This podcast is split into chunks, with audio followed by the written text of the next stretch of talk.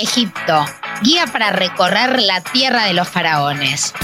En este capítulo de Carry On viajamos a Egipto, antigua tierra de los faraones, donde descollan la única maravilla del mundo antiguo que aún sigue en pie y milenarios templos.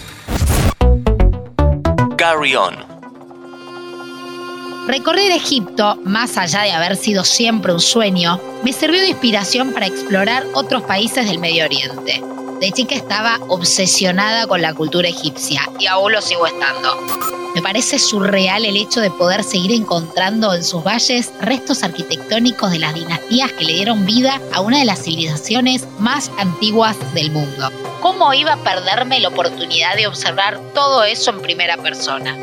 La mejor época para viajar a Egipto depende de lo que quieras visitar. La temporada alta va de diciembre a febrero, que es el invierno, mientras que la baja comprende los meses entre junio y agosto. En los meses de verano el calor es insoportable en casi todo el país, alcanzando las temperaturas los 40 grados. Recomiendo ir en esa época solo para conocer las playas del Mar Rojo, que dicho sea de paso son de las mejores del mundo para bucear, de la costa de Alejandría o del sur del Sinai. Si la fecha de tu viaje coincide con el Ramadán, es probable que encuentres algunos cafés y restaurantes cerrados durante el día, aunque en los sitios más turísticos vas a encontrar donde comer. Para entrar al país, además de tener el pasaporte con una vigencia mínima de 6 meses, necesitas un visado que dura 30 días. Podés tramitarlo en el mismo aeropuerto de llegada o con antelación por internet. En ambos casos, el precio es de 25 dólares. Que vas a tentarte con todas las bellezas que se venden en los distintos bazares del país es un hecho.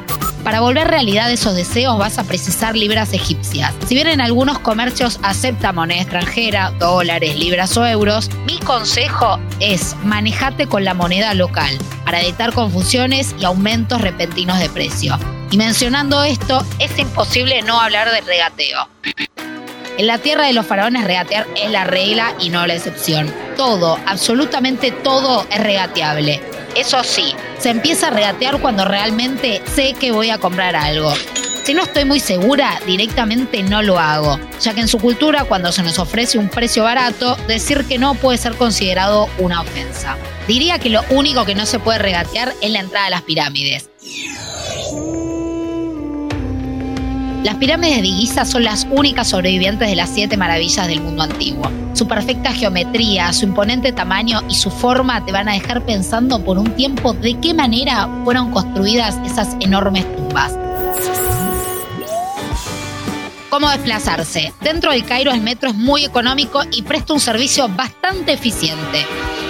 Y lo mejor es que llega a la mayoría de los sitios turísticos de la ciudad. Fuera de la hora pico no está demasiado lleno. Las estaciones de metro se identifican muy fácilmente por sus carteles con una gran letra M roja dentro de una estrella azul. En cada tren hay un vagón reservado exclusivamente para las mujeres. Los buses urbanos y minivans son muy caóticos, aunque lógicamente su precio resulta acorde a la calidad del servicio prestado. Respecto a los taxis, te recomiendo que lleves la dirección escrita en árabe para mostrársela al chofer. También que acuerdes, previo a iniciar el recorrido, el precio del viaje para evitar cualquier confusión posterior. Para desplazarte a otros puntos del país, como por ejemplo a Luxor o Asuán, el tren nocturno de coche cama Alto Egipto constituye una excelente alternativa, aunque la gran mayoría de los viajeros optan por hacer un crucero por el mítico Nilo, el segundo río más largo del mundo.